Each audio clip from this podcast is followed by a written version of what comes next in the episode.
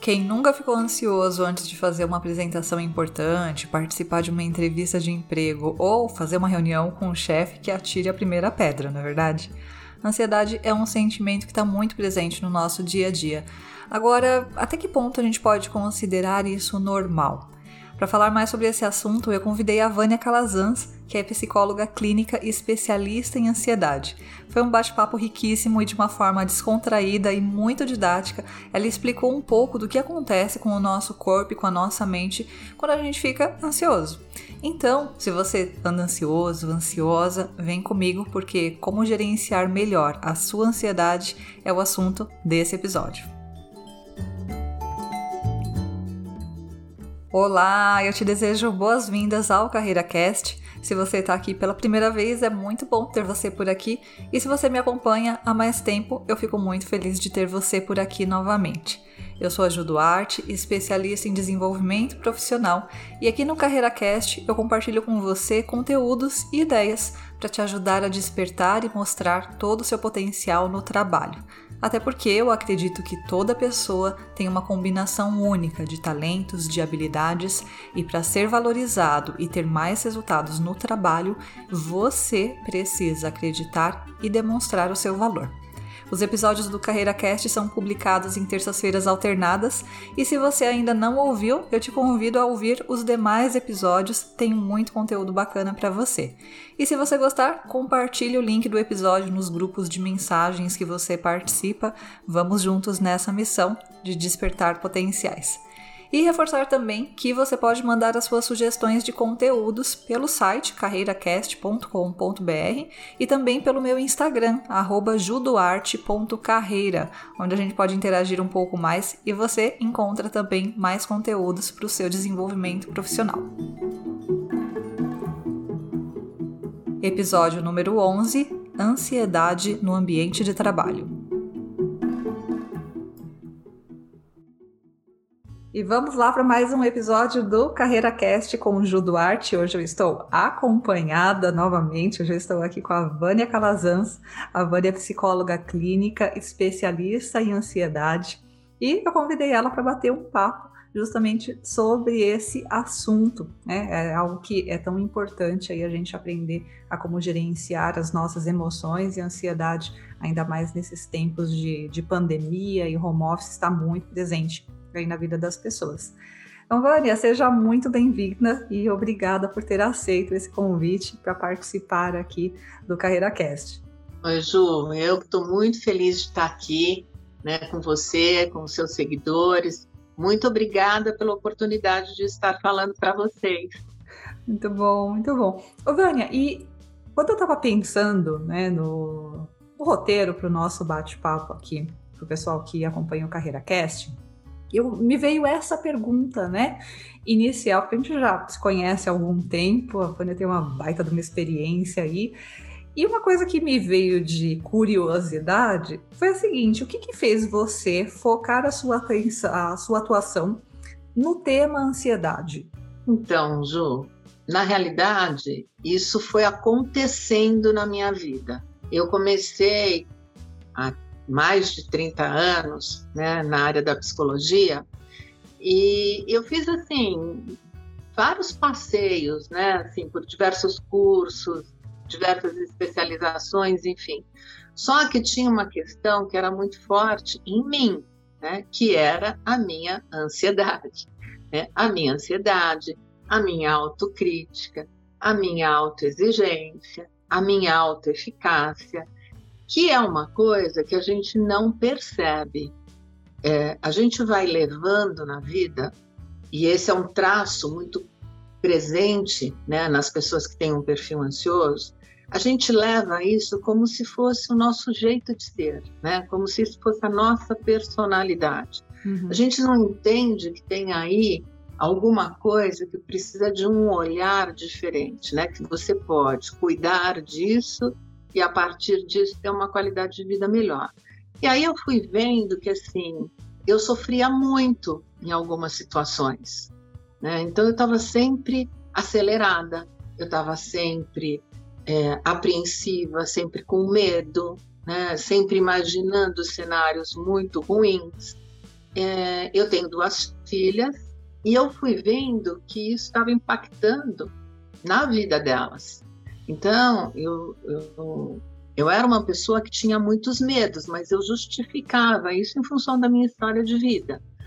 Né? A família da minha mãe toda morreu é, de câncer, eu fui perdendo as pessoas muito cedo, e eu entendia que esse medo, por exemplo, que eu tinha de adoecer, de morrer e etc e tal, é, era uma coisa que eu ia carregar para o resto da minha vida, em, em função da minha história. Quando isso começou a impactar nas minhas filhas, quer dizer, eu fui vendo que a minha relação com elas ficava comprometida por conta disso, porque eu, eu, era uma mãe extremamente preocupada, eu tinha muito medo o tempo todo de que alguma coisa acontecesse com elas ou comigo, né? Porque eu não poderia abandoná-las. Eu fui vendo que tinha aí um exagero. E aí eu comecei a querer entender isso. Então, eh, eu fui fazer psicossomática, fui fazer especialização em psicossomática, fiz especialização em psico-oncologia. E o que eu fui vendo é que na base de tudo isso tinha essa questão da ansiedade. Então, assim, muitas vezes a gente adoece fisicamente por conta da ansiedade, né? Tem uma correlação muito grande, né? É, as pessoas que acabam tendo câncer, elas sofrem muito com essa questão da ansiedade. Então, eu fui entendendo um pouco melhor isso. E aí eu fui me aprofundando e fui me apaixonando, porque à medida que eu fui descobrindo que isso era uma questão que a gente podia traba trabalhar, eu fui experimentando comigo. Uhum. E eu fui sentindo que realmente funcionava. Então, hoje eu me vejo e até hoje eu me surpreendo, porque até hoje, às vezes eu paro, penso e falo, nossa, sou eu mesma que estou vivendo essa situação com tanta tranquilidade como a gente estava falando agora há pouco, né? Antes da gente entrar aqui, que a gente estava uhum. falando sobre o meu pai, né? Que eu estava te contando que meu pai estava fazendo uma biópsia. E eu disse para você, não, eu estou super tranquila, né? Porque eu, eu imagino que vai dar tudo certo, que vai ficar tudo bem. Não é um pensamento super otimista ou um pensamento, ah, não quero, estou negando a realidade. Não, é baseado em evidências, né? Uhum. Que era uhum. aquilo que eu estava explicando. Ele é uma pessoa extremamente saudável, aos 90 anos, ele é uma pessoa que nunca ficou doente, então eu não tenho por que me preocupar, eu não tenho uma, uma base concreta, uma justificativa real que faça com que eu pense que amanhã, na hora que a gente tiver o resultado da biópsia, a gente vai ter uma notícia ruim. Até falei para você, se tiver uma notícia ruim, eu vou me surpreender. É, isso é, ainda me causa estranheza, e, é interessante esse ponto. Sempre que eu converso com você, Vânia, eu vou tendo outros olhares sobre a ansiedade, né? A gente já conversou algumas vezes sobre, sobre isso, eu acompanho você nas redes sociais e eu acredito que essa, inclusive, é uma armadilha que, que a gente cai, né? Nós que não estamos não conhecemos tão a fundo o assunto, de levar como se fosse algo normal, como se fosse um traço, uma característica uh, da própria pessoa, né? Dentro desse mundo de, de carreira, a gente até brinca, né? É, brinca e alerta as pessoas, né? Gente, pelo amor de Deus, né? Não vai me, me falar, por exemplo, ah, entrevista de emprego, fala um defeito, né? Um ponto fraco, ah, eu sou ansioso, porque isso já está até batido. É, mas traz até essa questão, é, né? De que, por, ah, não, é algo meio que normal. E não é. Então, a ansiedade, ela acaba sendo a raiz de vários outros problemas de, de ordem física, né? Como você colocou, tá? Na, como causa de várias doenças pro corpo mesmo. Hum. E de problemas do relacionamento. E aí você Sim. trouxe a questão de relacionamento com filhos, mas pode estar em qualquer outro tipo de, de relacionamento, né? Eu acredito que essa, inclusive, é uma armadilha. E aí, na sua visão, na sua experiência, Vânia, como que você enxerga essa questão, se essa realmente é uma armadilha ou não? Eu quis compartilhar esse, esse ponto até através, a partir do, dos pontos que você comentou aqui com, com a gente. E tem outras armadilhas que as pessoas caem quando o tema é ansiedade? Então, é, uma coisa que é importante a gente dizer é o seguinte: existe aquela ansiedade que é natural, faz parte do nosso organismo, porque a ansiedade é fisiológica. A ansiedade é, um, é uma, uma emoção que eh, te, te dá condições de enfrentamento das situações. Então, te ajuda a ficar mais atento, mais alerta. Então, por exemplo, você vai fazer uma entrevista de emprego, você vai se preparar antes. Né? Você vai pensar, você vai é, estudar sobre a empresa, você vai ensaiar algumas coisas, você vai rever seu currículo, enfim, você vai pensar na roupa que você vai se apresentar. Então, esta ansiedade é uma ansiedade natural, que a gente precisa dela todos os dias para poder tocar a vida. A gente precisa dessa energia. Quando que a gente entende que a ansiedade é prejudicial? Quando ela começa a impactar na sua qualidade de vida.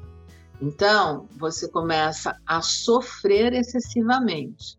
E aí, quando você fala dessa questão da armadilha, tem algumas coisas interessantes para a gente falar, que é o seguinte, por exemplo, eu falei para você que eu me via muito autoexigente, autocrítica, autoeficaz, aquela coisa toda. E a grande maioria das pessoas, porque assim, eu, eu falo muito que assim, o ansioso, ele sofre a maior parte do tempo. Mas ou ele sofre antecipadamente, e muitas vezes aquilo pelo qual ele está sofrendo não acontece, ou ele sofre duas vezes, porque ele tem a ilusão de que ele está se preparando, quando ele está sofrendo antecipadamente, ele acha que ele está se preparando né, para o pior, só que se o pior acontecer, ele vai sofrer.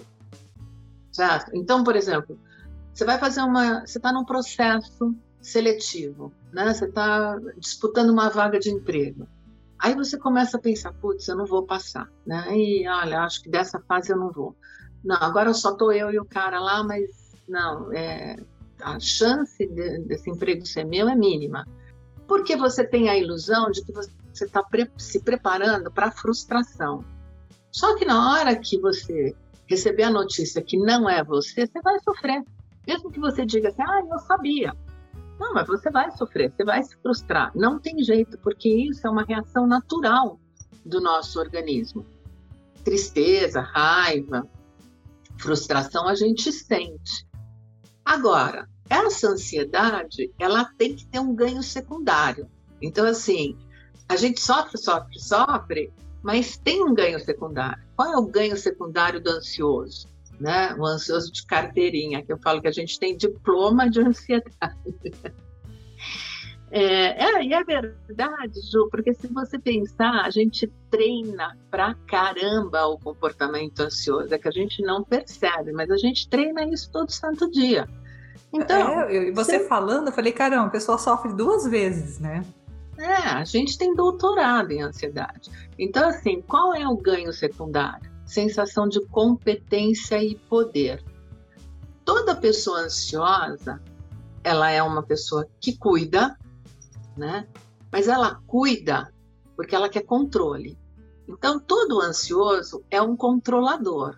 Né? Ele quer controlar tudo à sua volta na tentativa de evitar surpresas, frustrações. Então, é, a gente evita muitas vezes de é, delegar, de pedir ajuda, porque não confia, não confia. Ninguém vai fazer tão bem quanto você. E isso dá uma sensação de poder muito grande. Eu me lembro na minha na minha época top de ansiosa, eu eu, eu tinha a, a Vicky, né, que é a minha filha mais velha, pequena, eu levava meu marido para trabalhar, né? A gente tinha um carro só, então assim, eu levava ele para trabalhar e ficava com o carro para poder fazer todas as coisas. Uhum. Então, era uma correria de manhã. Tirava ela da cama, mas aí eu já tinha que ter preparado o leite, porque eu dava o, o leite para ela, ela ia dormindo no carro. E assim, já começava a, a, a, ansiedade, já começava na véspera, que tinha que preparar tudo para o dia seguinte, porque não podia perder um minuto né? Porque tudo tinha que ser cronometrado. E eu tinha uma lista de coisas para fazer. E eu me lembro, assim, naquela época a gente ia ao banco, né? Hoje a gente não vai mais ao banco, mas naquela época a gente pagava a conta no banco. E as contas quem pagava, quem fazia banco, né? Assim que a gente falava, era eu.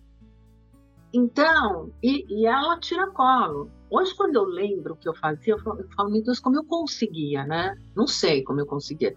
Eu sei que eu estava sempre na fila, né? Esperando o banco abrir. Então, antes das 10 eu já estava lá, né? Então, 10 minutos antes do banco abrir, eu já estava lá, com ela, com sacola, com tudo junto. Às vezes já tinha passado no supermercado e tal. E aí eu ia, pagava tudo que eu tinha que pagar no banco, fazia o que eu tinha que fazer, e eu entrava no carro e eu lembro muito dessa sensação. Eu tinha um caderninho onde eu fazia a minha listinha. E quando eu ticava tudo aquilo às 10 horas da manhã, já estava tudo pronto. Desculpa, posso falar um palavrãozinho Pode, aqui? pode falar. Eu pensava assim, puta, eu sou foda, né? Eu sou poderosa. Vinha uma sensação muito boa, né? De que, tá vendo? Olha, eu dei conta. Só que, assim, aquilo me desgastava, né? Eu não sei quantas vezes eu gritava com ela, né? Eu não sei quantas vezes meu coração disparava. E quando eu não conseguia, vinha aquela crítica, né? Então, o ansioso, ele é muito autocrítico. Ele não aceita errar, né? Ele tem muito medo é, da crítica do outro, tem muita dificuldade de lidar com frustração por conta disso. Então, quando você me pergunta se é uma puxada de tapete, né? Se é sim, porque assim a gente entende que toda essa, essa questão aí da não, mas eu sou muito exigente comigo. Eu, nossa, eu me cobro pra caramba. Eu sou o meu pior carrasco. Quando a gente diz essas coisas, a gente diz com orgulho. Se diz assim, acreditando você está assim, abafando. Olha, abafando mesmo, né? Só que você não tem a consciência do estrago que está causando em você. Uhum. Né? Porque causa. Sim. Bom, e você que está ouvindo a gente aqui, se você está querendo se enfiar debaixo da cama, fique tranquilo, eu estou na mesma situação. interessante, né? Porque é, você foi falando dessa questão de, puxa, da autocobrança, do, do controle. E é algo que a gente é, precisa sempre tomar muito cuidado, e eu tenho a sensação, Vânia, de que é algo que a gente precisa estar tá sempre gerenciando. Porque, eu acredito que algumas pessoas vão ter uma tendência maior a essa questão do controle, né? Uhum. Me veio agora em mente algumas situações, uma que a gente passou juntas, inclusive, daqui a pouco eu vou contar, e uma outra situação que eu passei com uma amiga, é, nós participávamos de um grupo de mulheres empreendedoras. E aí uma da, das componentes desse grupo precisava fazer um evento. E eu sou é. bem essa coisa assim do controle das planilhas, né? Quem, quem me acompanha já sabe um pouquinho desse meu jeitão. E aí, o, o, uma delas veio para o grupo, né, meninas? Eu vou preciso de uma ajuda. Vai vir uma, uma pessoa de Viena, do centro tal, né, no centro de estudos é, era um evento importante dentro da área e era uma coisa assim para daqui 20 dias. Né? Não, é. é. não era no tempo de pandemia nem nada.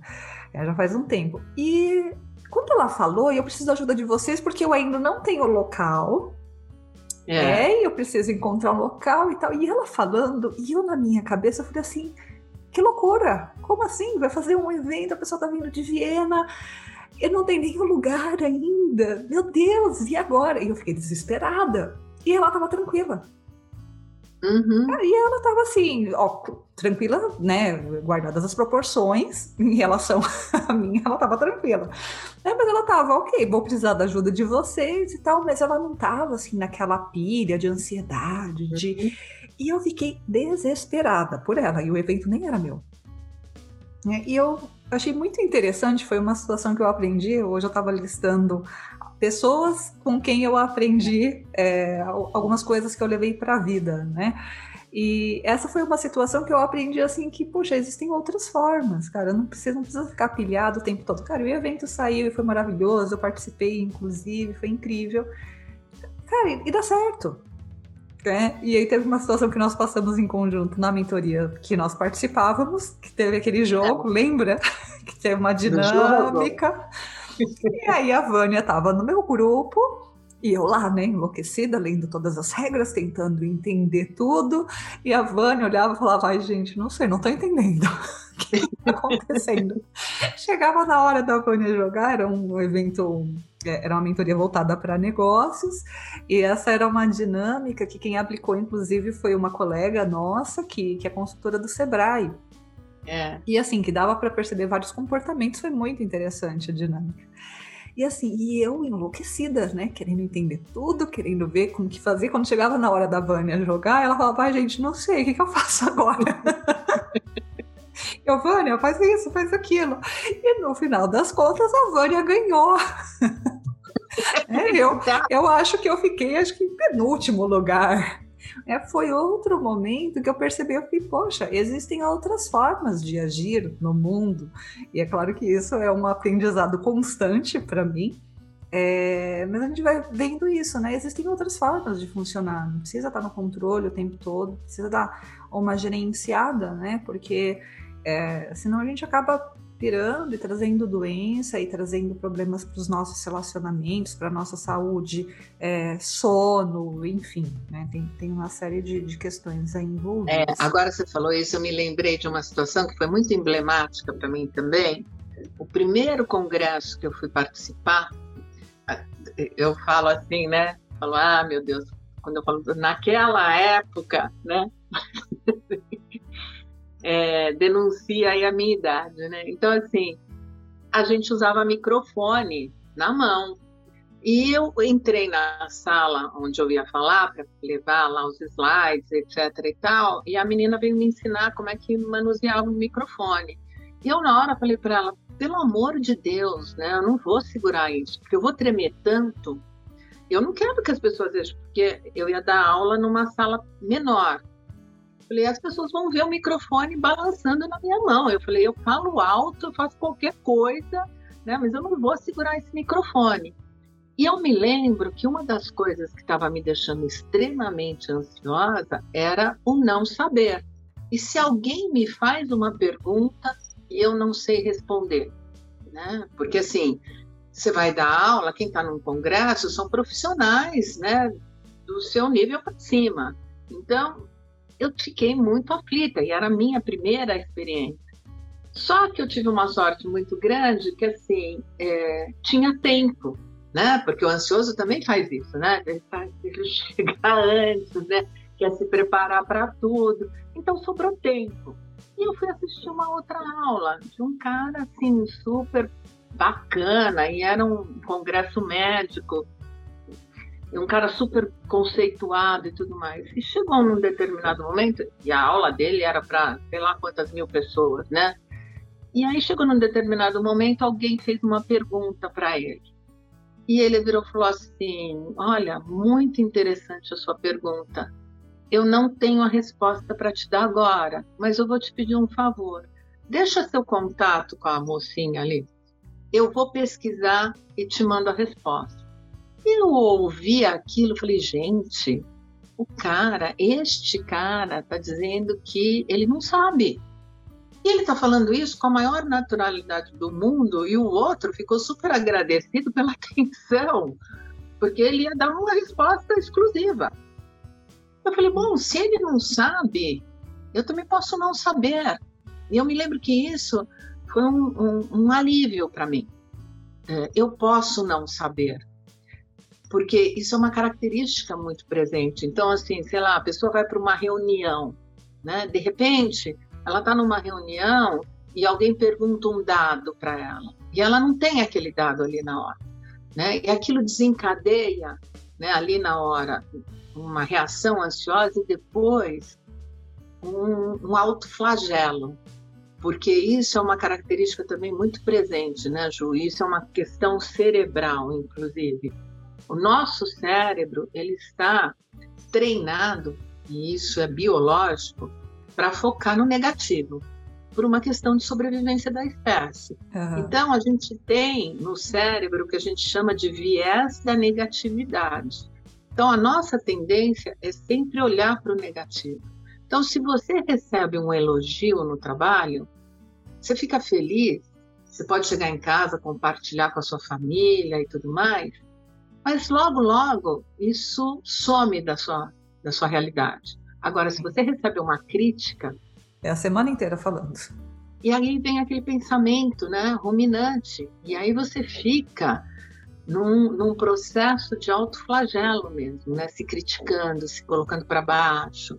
Então, isso é muito importante, porque a gente imagina muitas vezes que essa é uma estratégia que, por exemplo, se você tem sucesso profissional, é porque eu sempre fui muito dura comigo, eu sempre fui muito exigente comigo, eu sempre batalhei muito. Não, não é porque você se faz sofrer que você tem o seu desempenho. Você tem esse desempenho porque isso é um valor para você. Isso, isso faz sentido. Então, de repente, se desempenhar bem profissionalmente é um valor para você. Por isso você se desempenha bem profissionalmente. Não é porque você se tortura. E, e sabe, você falando isso, Vânia, e eu ouço muito isso de pessoas que passam pelos meus programas de atendimento, porque a gente trabalha muito essa questão de, de, reconhecer o perfil comportamental, de reconhecer realizações profissionais, que pontos fortes estão por trás ali daquele desempenho.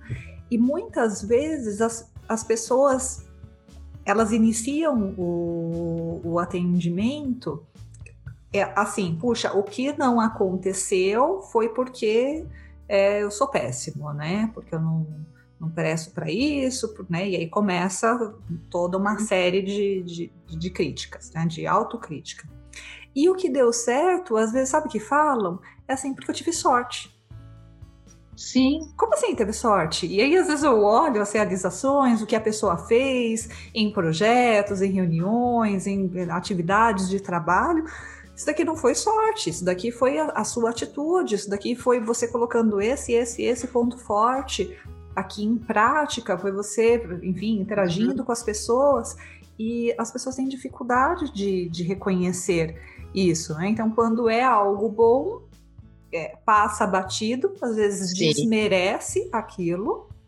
É quando é algo ruim, fica se autocriticando, se autoflagelando é, e quando tem as coisas para fazer, né, essa atitude toda de ansiedade, de controle, de querer ter todas as respostas, e às vezes até você falando sobre essa situação que você passou do, do congresso, é, era algo que eu, eu, tomava cuidado e ainda assim era algo meio que incentivado na, na área em que eu trabalhava, porque assim, você vai para uma reunião com um diretor, com um superintendente, né? Eu trabalhava ah, no, no, meio financeiro, não, você tem que ter ali os slides que você vai apresentar e 200 slides ocultos, porque vai que surge essa pergunta. Hum. é um tempo do caramba que você gasta fazendo aquilo para nem ser exibido. É um baita de um desperdício se a gente for pensar na questão de, de gestão de processos mesmo, um desperdício, desperdício Sim. de tempo, tempo de talento, enfim ansiedade aí por trás. Né? O medo Sim. de não ter a resposta, e se não tiver resposta, olha, não tenho isso, eu vou precisar analisar, na, sei lá, no banco de dados e te dou a re resposta aqui 30 minutos por e-mail. Pronto. Hoje eu estava atendendo um rapaz e eu acho, assim, eu gosto muito de atender jovens, né? Porque você vê a ansiedade se instalando, né? Esse é, eu tenho alguns adolescentes que eu assisto isso e eu falo para eles, né? Que bom que você está tendo a oportunidade de cuidar disso agora, porque o sofrimento já começa a se instalar muito cedo. Mas hoje aconteceu uma coisa interessante, que é um rapaz que está começando numa empresa nova e ele foi fazer uma apresentação para os chefes e aí ele falou assim, é, não, eu fui bem na apresentação, foi até que foi legal. Teve lá uns três pontos que eles comentaram, né, que é, fizeram uma uma crítica, mas uma crítica construtiva, positiva, porque era em relação ao produto e ele ainda não conhece o produto o suficiente. É, mas depois que eles fizeram esses comentários, eles é, elogiaram ó, o meu desempenho e etc. E tal. Aí ele disse assim: então, mas você sabe, é muito louco isso, porque eu, eu fico duvidando do que eles falaram para mim positivamente, né? Dos elogios. Ao mesmo tempo, isso porque a gente vem trabalhando tudo isso. Ele fala assim: não, ao mesmo tempo eu penso, pô, os caras, isso aqui é uma empresa. Os caras estão contratando alguém que eles querem que renda, né? Que traga resultado para a empresa. Então ele, ele não está me elogiando é, porque ele está com pena de mim, ele está com cuidado comigo, etc. Ele está me elogiando porque realmente ele pensa isso. Só que eu não acredito. Entende? Então, essa dinâmica de pensamento a gente tem que entender. O, por, o que, que, tem por trás disso? Né? Por que, que ele não acredita? Porque, no fundo, tem um, um, treino ao longo da vida que, assim, é, é o medo, é essa autocrítica, é, é essa necessidade de duvidar da sua própria capacidade que faz com que você continue é, se matando para conseguir seguir adiante. Quando o fato em si é simples, ele foi elogiado, estudou, ele investiu naquela apresentação e tudo mais, e está colhendo os frutos. Então, mesmo quando você traz isso para o racional e se dá conta disso, ainda tem um outro lado, que é esse lado da ansiedade, que eu costumo brincar que a gente tem um macaquinho dentro da gente, né? Que é o nosso lado mais primitivo, né? Porque a ansiedade está nesse lugar do nosso cérebro, né? No, no, cérebro reptiliano, que é essa parte mais antiga. E a gente tem que olhar para esse macaco e, e, e muitas vezes, né? Colocá-lo no seu devido lugar.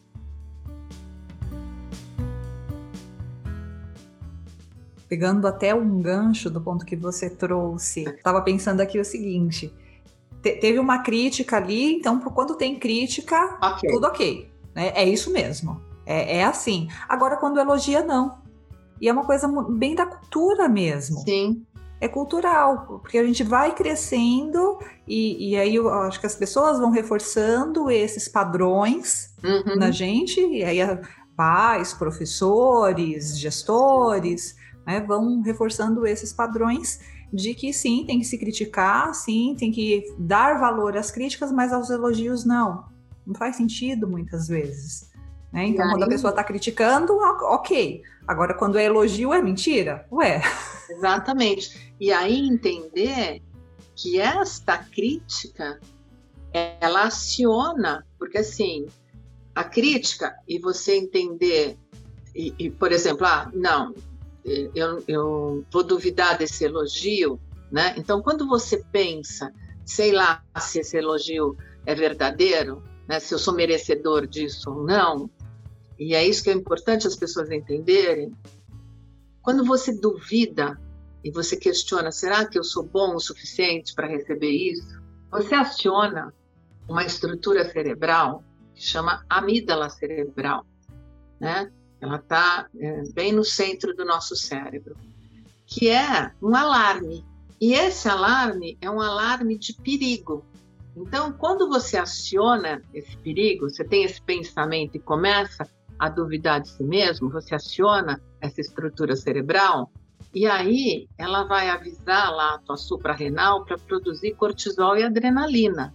E aí você começa é, acelerar a sua frequência cardíaca, a sua frequência respiratória, e você começa a ter os seus sintomas de ansiedade, que se você faz isso repetidas vezes, você vai sobrecarregando o teu organismo. Então, a gente não percebe que a coisa, muitas vezes, ela, o comportamento ansioso, ele começa, muitas vezes, é, lentamente e atinge um patamar que aí você passa a ser uma pessoa é, que está sempre sob tensão, está sempre com medo, está sempre apreensiva. Aí começam os sintomas: medo de falar numa reunião, medo de enfrentar uma, uma entrevista, e, e por aí vai. Porque né? esse sistema está reforçando ali o tempo inteiro. Exatamente. E, e... você estava falando, Vânia, até um pouquinho antes aqui, deu uma falhadinha no áudio, dos macaquinhos, uhum. né? que temos os macaquinhos saltitantes de um canto para o outro. Sim. Né, que são danados, mas temos gestão sobre esses macaquinhos. Sim. Me fala um pouquinho mais sobre isso. Então, porque assim, é, esse, é, esse macaco que habita em cada um de nós está nessa região do cérebro que é o cérebro é, reptiliano, que é essa parte antiga. A nossa parte racional cognitiva, a nossa capacidade de pensamento e raciocínio lógico, está na parte mais nova do cérebro, que é o neocórtex, que é o lobo pré-frontal. Então, eu costumo dizer assim, olha, existe a Juliana, existe a Vânia, né? E existe o meu macaco que chama Otacílio. O teu macaco tem nome? Ju, não, batiza. não tem. É, é importante batizar o batizar. macaco, é, porque assim, você vai falar com ele. Então, por exemplo, se eu começo a.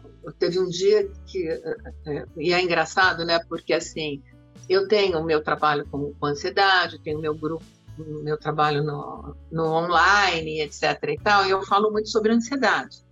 E as minhas filhas, muitas vezes, escutam, participam, né, ouvem as minhas lives, enfim.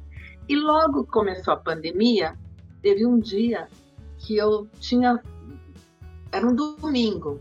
É, tinha feito tudo, jantado, estava com as meninas e tal, e sentei na frente da televisão e estava passando o Bendito Fantástico, né? E eu sentei ali na frente e fiquei. E de repente, foi bem no começo da pandemia, aqueles números e não sei o que tal, porque hoje a gente já se acostumou, a gente tem medo e tudo mais, mas no começo foi muito assustador, né? Foi um estado de guerra. E eu comecei a ouvir aquilo tudo e de repente eu comecei a sentir uma dor no peito, né? Uma dor forte no peito. E comecei a sentir um pouco de falta de ar. E era uma dor que assim pegava na frente, mas pegava as costas também. Aí eu já comecei a pensar no meu pulmão. Falei, gente, estou com dor no pulmão. E aí eu comecei a dizer assim, ai meu Deus, o que está acontecendo, né? Eu falei, falei para Vicky, estou com falta de ar, né? Tô com dor no peito, com, acho que é meu pulmão, né? O que que é isso? Aí ela falou para mim, mãe, isso é ansiedade. ela olhou para mim e falou, mãe, isso é ansiedade. Aí eu falei para ela, é ansiedade? Será que é Covid? É. Eu disse para ela, você acha que é ansiedade? Então eu, né, que sou uma expert no assunto, mas filha, você acha que isso é ansiedade? Ela falou, lógico, mãe. Aí eu fiz, mas como é que eu vou ter certeza que isso é ansiedade? Né? Ah. Aí ela falou para mim, conversa com o seu macaco, põe seu macaco para respirar né? Faz teu macaco respirar, que é tudo que elas ouvem. Ah, que ótimo! Aí, eu falei, é verdade. Aí eu falei, né? Falei, Otacílio, vamos respirar, né? Porque aí eu já consigo separar, né? O que sou eu o que é o meu lado instintivo, né? Então, uhum. eu pensando, a gente brinca, mas funciona. Então, pensando uhum. no Otacílio, né, e olhando o Otacílio como um macaco, já fica engraçado, né? Uhum. Tá rindo, eu tô rindo. Então, já alivia, já alivia, né? Você já desfoca a atenção. E aí eu comecei a fazer a respiração diafragmática, fui fazendo, fui fazendo. E aí consegui me acalmar e falei para ela, põe aquela série que eu gosto de ver, que é dessas séries que a gente fica vendo um, um episódio atrás do outro. Eu falei, põe aquela série. Uhum. Né? Nesse momento eu já estava melhor. E aí eu comecei a assistir a série. Passado um tempo que eu já estava entretida com a série, eu percebi que eu não estava sentindo mais nada. Não estava doendo nada. Eu não estava com falta de ar, o pulmão não estava doendo, não estava doendo nada. Então, na hora que eu comecei a ouvir, e é isso que é importante a gente entender, uhum. às vezes é, muitas vezes não. Sempre o que desencadeia a ansiedade é um gatilho de estresse, seja ele qual for. Pode ser no trabalho, pode ser um, um, uma música que você ouve, uma situação que você veja, aquilo é, aciona a tua amígdala cerebral, dispara teu alarme e teu corpo é, reage. Então, na hora que eu comecei a ouvir o Fantástico, claro que eu comecei a empatizar com aquilo e me ver naquela situação. E Sim. quando a gente pensa, a gente sente. E aí eu comecei a ter essa reação. E na hora, independentemente de eu ser uma pessoa que lida com isso, eu fui tomada pela ansiedade. Uhum. Então, isso que é importante, né, Ju? Quando a gente tem essa compreensão de como a ansiedade funciona, né, a gente percebe que sim, a gente tem controle quando a gente é, entende esse mecanismo e quais são as estratégias que a gente pode usar para controlar a ansiedade. super interessante. É, é, incrível, e são vários exemplos que você está trazendo aqui, Vânia, que estão no nosso dia a dia. Sim. Situações que a gente vive o tempo todo aí assistindo jornais. Eu sou sincera em dizer que eu assisto muito pouco, é, não é de agora, da pandemia. Para ter uma ideia, eu parei de assistir jornal, né? eu moro em São Paulo, você também.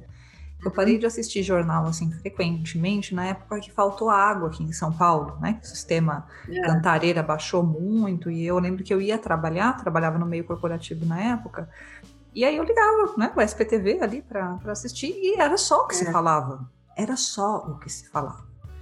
E eu é. pensava, gente, o que que eu vou fazer? Porque em Ribeirão Pires, né, que é a cidade que eu cresci, é. região mais de chácara, eu falei, se falta água, você vai no vizinho que tem um poço e carrega uns baldes de água para sua casa. É. E aqui, nessa selva de pedra, você faz o quê? Né? Eu tinha colegas que estavam estocando água mineral em casa, para você ter uma ideia. E aí eu comecei a, aí eu percebi que eu estava ficando muito nervosa, muito ansiosa. Eu falei, bom, eu não sei o que eu vou fazer. Eu falei, mas não dá para ficar se preocupando com algo que ainda vai acontecer. Não sei se vai acontecer. E aí parei de assistir. E aí não tem que eu comecei a ficar melhor, uhum. porque parei de me influenciar com assuntos que, assim, infelizmente não estão uh, ao meu controle, né? Então eu tenho que ver, assim, o que, que eu posso fazer, né? Se realmente acabar a água, tá, eu vejo o que eu faço. É, agora, com a questão do Covid também é uma situação muito triste, cada vez mais próximo da gente. A gente já tem pessoas próximas que, enfim, né, estão pegando, algumas mais graves, outras não. É, então já está no nosso dia a dia, não é aquela coisa do começo, né, que era um caso ou outro, que era o primo da cunhada. Não, agora está sempre próximo. Uhum. Sim. E aí a gente tem que até prestar atenção a esses pontos, porque vê como isso influencia bastante, né? E, e aí, Vânia, você já trouxe uma questão da respiração, né? A gente respirar, pegar o nosso macaco e olha, agora é hora de sentar e respirar. e isso é muito importante. É, eu às vezes percebo isso, hoje mesmo isso aconteceu, não acontece com muita frequência, hoje eu passei por uma situação um pouquinho mais tensa, e às vezes eu noto que quando eu estou muito concentrada num trabalho querendo fazer rápido, né, é, me chamando para almoçar e eu tá, tô só terminando um evento aqui que eu estou montando aqui no LinkedIn, e aí você fica naquela tensão, naquela concentração e às vezes esquece de respirar. Sim. Eu percebo que eu Sim. pego e né, é, vou meio que parando mesmo, que aí tem uma hora que falta, parece que o ar, aí você dá aquela respirada mais funda, né? Tipo, é porque tá começando a faltar. E quando isso acontece, é, para mim é um alerta, né? Um alerta do meu corpo mesmo que, opa, você não tá respirando direito, né? Se atenta. É, agora, que outras dicas, que outras práticas aí que a gente pode colocar no, no nosso dia a dia para lidar com a ansiedade? Olha, Ju, eu, eu sempre digo que assim, primeiro de tudo, né, a gente tem que entender como a ansiedade funciona. Isso é importante, porque se você não entende, você não pratica nenhum exercício. Por exemplo, a respiração, ela é extremamente eficaz. Ela, eu digo que assim, é, quem treina a respiração é como se você carregasse o Rivotril dentro de você. Porque como a ansiedade é fisiológica e a respiração é fisiológica, a ansiedade é um estado de agitação interna e essa respiração diafragmática ela te coloca num estado de relaxamento e esses dois estados não convivem no mesmo organismo então, se você consegue fazer a respiração, necessariamente você se tranquiliza. Só que o que, que acontece? Muitas pessoas dizem: eu não consigo, eu não consigo respirar. E claro eu, eu era uma dessas pessoas, sabia? Uh, Sim. Logo que eu fiz os primeiros cursos ligados a desenvolvimento humano, eu lembro que foi uma frase que marcou muito Porque a professora falava assim: vocês têm que ensinar o cliente de vocês a respirar. Porque as pessoas não sabem respirar. Né? Você tem que jogar o ar para a barriga, você tem que fazer uma, uma, respiração diafragmática. Eu falava, meu Deus, mas eu não consigo. Não consigo. e, e era real isso. É, e aí, inclusive, deixe suas dicas, tá, Vânia? Daqui a pouco, sobre como fazer a respiração né, mais diafragmática. Hoje eu consigo.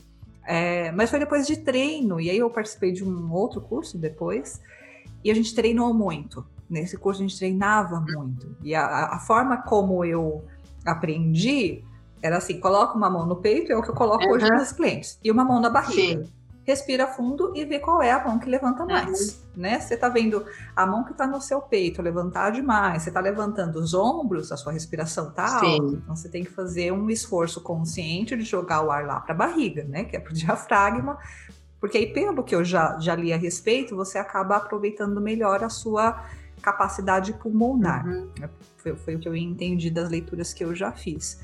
É, para mim deu muito certo isso, não é? Foi uma dica prática, só que aí assim, muito treino, né? Treino, treino, treino, treino. E aí foi um treinamento de sete dias, então você fica sete dias treinando isso, você volta, né?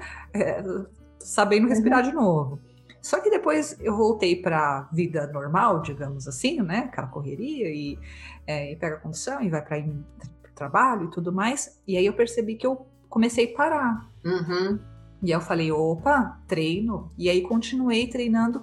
Hoje é, eu falo que esse é um, um grande ganho que, eu, que uhum. eu tive, que é de ter isso na minha vida mesmo, no normal. E quando eu não estou respirando corretamente, é, eu percebo né, que começa a faltar ar, eu fico com essa respiração é, mais Na realidade, Ju, quando você não está respirando corretamente, é porque você já está ansiosa.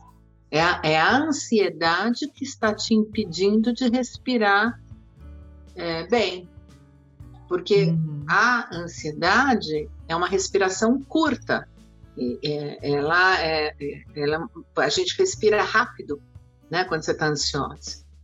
Então, e isso tem toda uma explicação, né, para acontecer essa respiração desse jeito. Então, quando você percebe que você está com falta de ar, que está te faltando ar é porque você já está num estado de ansiedade. Uhum. E o que a uhum. gente tem que entender quando a pessoa diz assim, eu não consigo, isso é lógico, ela não consegue mesmo. Por uhum. que, que ela não consegue? Porque a, a tua amígdala cerebral foi acionada, você está num estado de alerta e você está fazendo essa respiração curta porque teu macaco está entendendo que você está em perigo né? Que tem um leão na tua frente, que esse leão vai te comer. Então, é, você está respirando de forma acelerada para você ter aquela reação de luta ou fuga. Não vou me aprofundar nisso aqui, senão a gente não termina isso hoje. Mas, assim, é isso que as pessoas têm que entender. Então, tudo que seu cérebro não quer, seu macaco não quer nesse momento, é que você se acalme. Então, quando você começa a fazer a respiração diafragmática, é como se o teu macaco dissesse assim: Ô Juliana, você tá louca? Você vai ficar sentada aí respirando, o leão vai te comer. Você não pode. Então, é uma, uma briga interna. Então, você tem que ser persistente na respiração para você domar teu macaco. Então, é o que a gente fala. A respiração, você tem que treinar quando você não está ansioso. Porque aí você vai percebendo que a respiração realmente tem um efeito, porque independente de você estar ansioso ou não, se você faz a respiração, você fica mais relaxado, você fica mais calmo, e a gente percebe claramente isso. Às vezes você fica sonolento, e aí você vai dar essa informação para o seu cérebro. Quando eu faço a respiração diafragmática, eu relaxo, eu me acalmo, eu fico tranquila, eu fico sonolenta. O que, que seu cérebro vai entender? Eu sei fazer a respiração diafragmática. Então, quando você estiver numa crise, você vai ter mais confiança em você e insistir em fazer a respiração diafragmática. Porque você já sabe que você consegue. Agora, se você deixar para fazer na hora da crise, é uma briga infeliz, é uma briga insana. Ter o macaco ganha de lavada, porque ele é muito mais treinado que você. Uhum. E aí entra um ponto que você falou que é importante, né, Vânia? Que é o de entender o processo ansioso, né? Como que ele Sim. acontece. Até para racionalmente, porque tem hora que é, a nossa racionalidade também é capturada, né? Que é o, é o leão que está na sua frente que vai te comer, você está em perigo. E não tá, e às vezes né, surgem umas neuras na cabeça da gente, e é importante ter esse controle até racional mesmo, de que, olha, é só uma reunião, né? ou é só. É, Mas... Se você não souber, é só falar que não sabe e que você vai enviar um e-mail na sequência. Não é o fim do mundo. Porque todo, é. É, toda a ilusão que a nossa mente muitas vezes cria é o que traz essa ansiedade toda.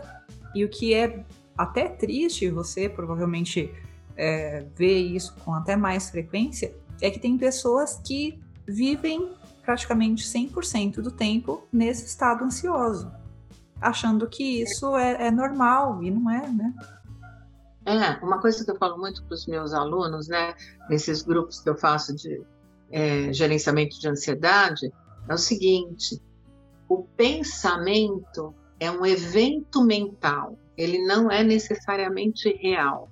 Então, aquilo que a gente pensa é uma construção da nossa mente. Então, quando você pensa, nossa, essa reunião vai ser um inferno, né? Eu vou ser trucidada, essa reunião vai ser difícil, né?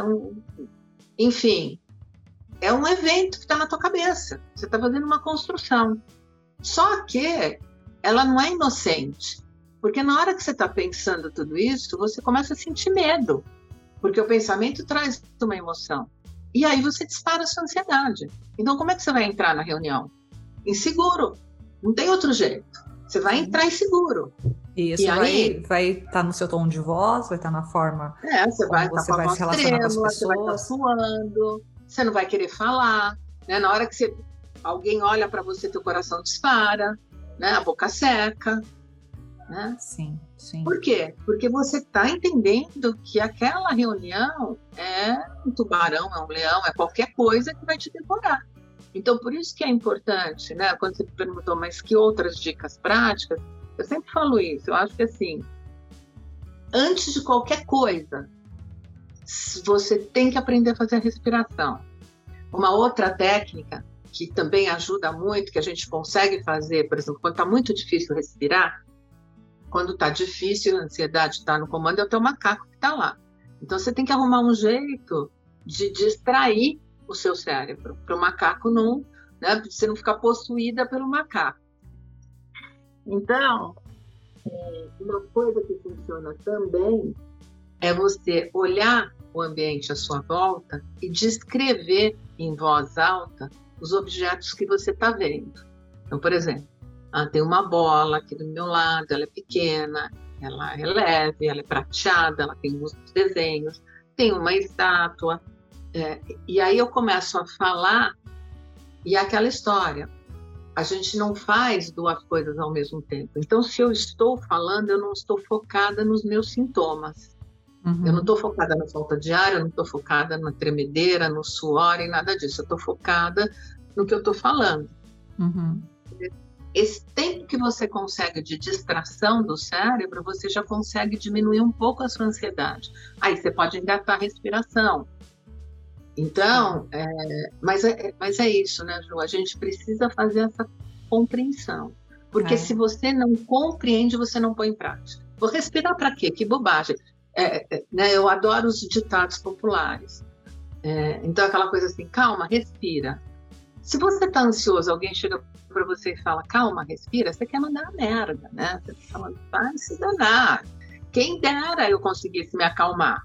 Mas ah, é um ditado, os ditados populares são sábios, né? Sim. É para você respirar mesmo, mas para você respirar, você precisa saber qual é a funcionalidade daquilo. Uhum. Se você compreendendo, você coloca em prática. É simples, a gente que complica, né, Vânia? É, mas olha, Ju, a gente tem que considerar né, que nós estamos no primeiro lugar no ranking mundial no transtorno de ansiedade. Né? O Brasil está neste lugar. No Sim. mundo são 53 milhões, até antes da pandemia era esse o número, agora não tenho ideia. No rádio, na televisão, os planos de saúde estão fazendo campanha para as pessoas procurarem ajuda para questões de ansiedade e depressão. Sim, porque Por índice de afastamento no trabalho tem aumentado. Sim, tem... E nessa pandemia, tem muita gente indo parar no pronto-socorro com sintoma de ansiedade, achando que é Covid. Então, os planos de saúde estão gastando com isso, né? os hospitais estão ficando truncados. Então, existe hoje uma mobilização para dizer para as pessoas: trata a tua ansiedade e aquela história muitas vezes é, você arrasta uma ansiedade por anos que culmina numa depressão. Sim. Né? Então a gente tem que entender isso também. Né? Ansiedade, é, transtorno de ansiedade, quer dizer, quando a ansiedade já está atrapalhando a tua vida, a gente tem que cuidar. Sim, porque o, o, custo é alto. É algo que essa semana mesmo eu fiz um post, acho que foi essa semana, faz alguns dias, enfim, que eu fiz um post falando um pouquinho sobre isso, né? Até compartilhando o momento que eu passei. É, que você estava ali, você foi uma das pessoas que me deu alerta, né? De uma vez que a gente uhum. conversando, é. mandei mensagem para você, já com voz meio de choro, e depois você voltou e falou, Ju, não, não quero ser indiscreta, mas eu notei que você está um pouco sensível, né, se você precisar de ajuda, enfim, né, se depois até indicar profissionais e tudo mais. É, e às vezes a gente fica querendo dar conta sozinho e, e às Sim. vezes não dá. Às vezes precisa de ajuda e se precisa de ajuda, corre atrás de ajuda. É, tem Sim. uma série de profissionais. É, tem a Vânia aqui, é, eu até comentei nesse post que é, o pessoal que ouve mais que o Carreira Cast, né, voltado para desenvolvimento uhum. de carreira, e tem muitos clientes que fazem esse trabalho em paralelo. Então, eu trato do aspecto é, mais prático, digamos assim, né? uhum. com estratégias, e já entro um pouquinho nessa parte de inteligência emocional também. Falo muito Sim. sobre respiração, falo sobre meditação, indico canais, é, porque isso é importante. Né? Eu Sim. vejo a diferença que isso faz na minha vida, vejo a diferença que isso faz na vida dos clientes e como os resultados começam a, a ficar melhores quando a pessoa começa a colocar essas práticas no dia a dia. E, e, trabalhos em, em, conjunto, né, especialistas em carreira como eu, psicólogos, terapeutas, é, muitas vezes é, um, é uma dupla ali que, que faz toda a diferença para a pessoa, né? Então, para quem está ouvindo aqui, puxa, se você se reconheceu é, nessas falas aqui, você está percebendo que precisa de ajuda, não adie isso. Procura ajuda, até para não piorar ainda mais é, a Sim. situação. Isso é super importante.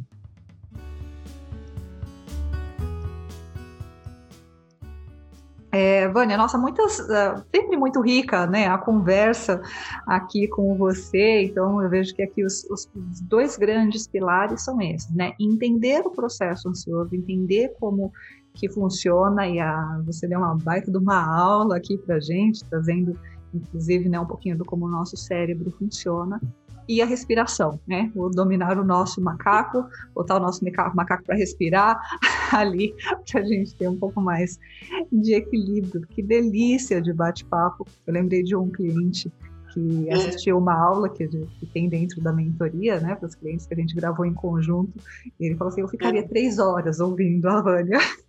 Sério? Que delícia! Nossa, eu ficaria três horas ouvindo a Vânia, que delícia! E realmente é muito bom. É, Vânia, para a gente encerrar aqui, vou pedir duas indicações para você. É, qual foi o melhor livro que você já leu, sem ser científico? Porque a gente sabe que você tem uma baita de uma bagagem aí, né? Mas aí para as pessoas normais, digamos assim, sobre o tema ansiedade que você indica para as pessoas. Olha, Ju, eu gosto muito daquele livro é, da Ana Beatriz Barbosa, Mentes Ansiosas, porque não é um livro técnico, mas é, ela, ela consegue explicar numa linguagem bem é, coloquial, assim, bem tranquila, é, e dá para as pessoas entenderem como a ansiedade funciona, né? Eu uhum. acho que isso é, é, é, bacana, né? Porque assim, Sim. tem muitos livros que falam sobre a ansiedade, né? Mas aí tem muita coisa assim da percepção de cada um. E eu acho que para a gente começar, né, você tem que começar com alguma coisa que tenha base científica. Sim. Então, esse é um livro que eu indico com tranquilidade, que é uma linguagem super acessível, né? Você vai entender. É, eu acho que a gente tem que ser didático, né? Eu brinco Sim. muito, eu, eu, faço graça, enfim, mas eu acho que é assim que a gente aprende, Sim. né? Quando faz, quando a gente consegue compreender. Então, esse livro eu acho bem bacana. Legal. Tá? Bacana. Então já fica a dica aí. É Ana Beatriz Barbosa? Barbosa. É. Show. Então, o, o, livro Mentes Ansiosas. E filme, Vânia? Tem algum filme que tenha filme? mensagens então, aí interessantes? Tem alguns que eu, que eu até peguei aqui, que assim, é, a ansiedade, né? É, a gente tem alguns transtornos de ansiedade. Então, você tem transtorno de ansiedade generalizada, você tem as fobias, né? Fobia social, fobias específicas, enfim. Você tem transtorno obsessivo compulsivo, né? Então são transtornos de ansiedade. Então eu peguei aqui alguns que eu gosto. Um é o Discurso do Rei. Eu acho que esse, esse filme é bem bacana porque ele tem uma, uma fobia social, né? Então na hora que ele tem que fazer o discurso, ele gagueja, né? Porque ele fica extremamente ansioso e ele não consegue se colocar. E fora desse contexto ele fala normalmente, mas na hora que ele tem que falar para o povo ele não consegue. Então esse, esse, esse filme eu acho que é bem bacana.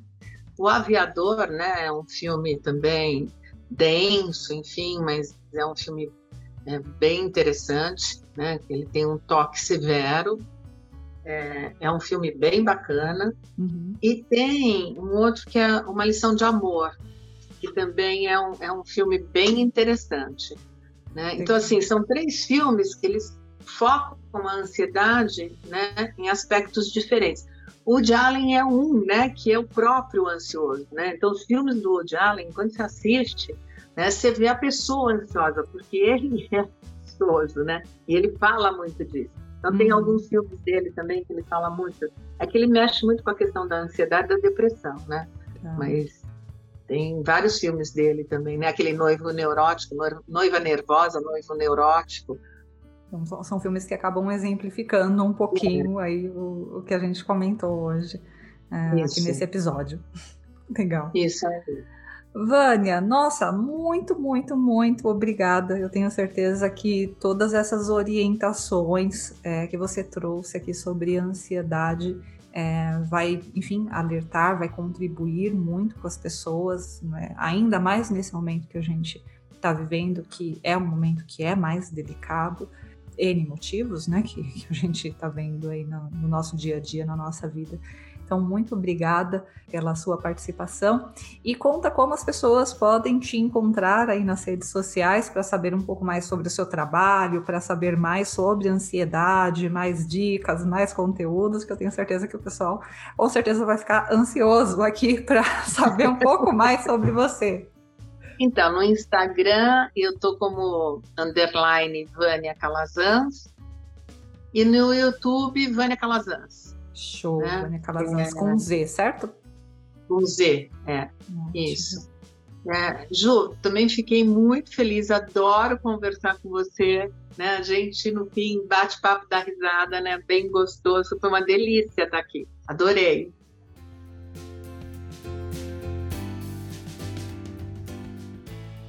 Bom, e esse foi o nosso episódio número 11 do Carreira Cast com o Ju Duarte e hoje com Vânia Calazans um podcast feito para te ajudar a acreditar e a demonstrar o seu potencial no trabalho. Se você curtiu esse episódio, indique ele para as pessoas que vão gostar também. Vamos espalhar boas notícias aí pelo mundo, né? bons conteúdos, coisas que vão ajudar as pessoas.